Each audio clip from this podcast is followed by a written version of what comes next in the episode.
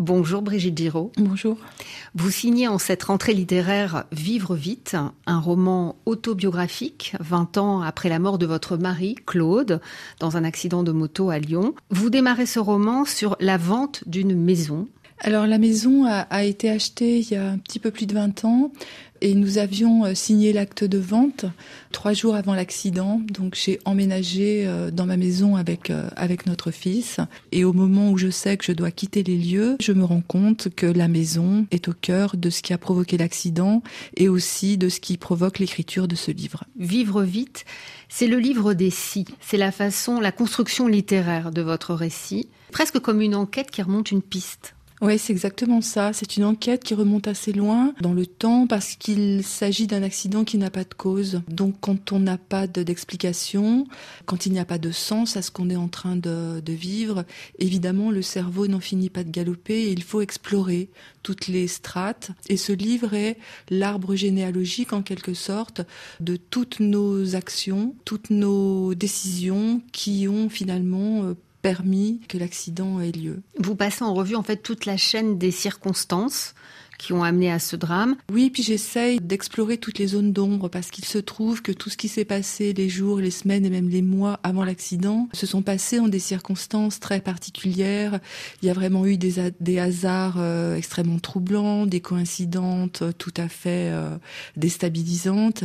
Cette maison dans laquelle on n'aurait jamais dû euh, pouvoir vivre, c'était un, un moment où tout a été déréglé, si on peut dire. Est-ce que vous y avez retrouvé des signes? Alors, j'ai pas véritablement retrouvé des signes en menant cette enquête, mais en tout cas, j'ai pu explorer ce qu'étaient nos vies euh, dans les années 90, puisque l'accident a eu lieu le 22 juin 1999, donc à, l'extrême fin du, siècle, avant la généralisation du téléphone portable, à un moment où euh, la pression immobilière était moindre qu'aujourd'hui.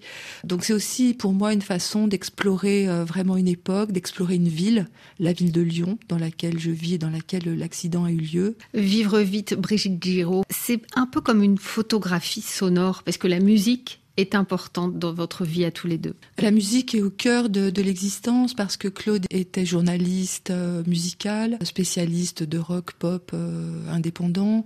Il dirigeait la discothèque municipale de Lyon, il écrivait des articles, il était dans la transmission vraiment, véritablement de cette musique. Et donc cette musique rock est aussi un style de vie. Ça va vite, ça peut aller de pair avec la moto et avec cette grande énergie au moment où on a une trentaine d'années, 35-40 ans. C'est au moment où tout nous semble possible et euh, et la musique euh, pulse aussi euh, cette énergie-là. D'où, Brigitte Giraud, l'urgence aussi dans votre euh, écriture? Oui, je crois que c'est un, livre dans lequel l'écriture va assez vite. On m'a parlé de thriller existentiel parce que ce livre est, construit comme un conte à rebours en fait. Hein. Et je m'approche de plus en plus de ce moment-là tout en essayant de le repousser au maximum. Donc c'est vraiment un livre dans lequel le temps a une, une distorsion. Merci beaucoup Brigitte Giraud. Vivre vite, votre nouveau roman est disponible chez Flammarion.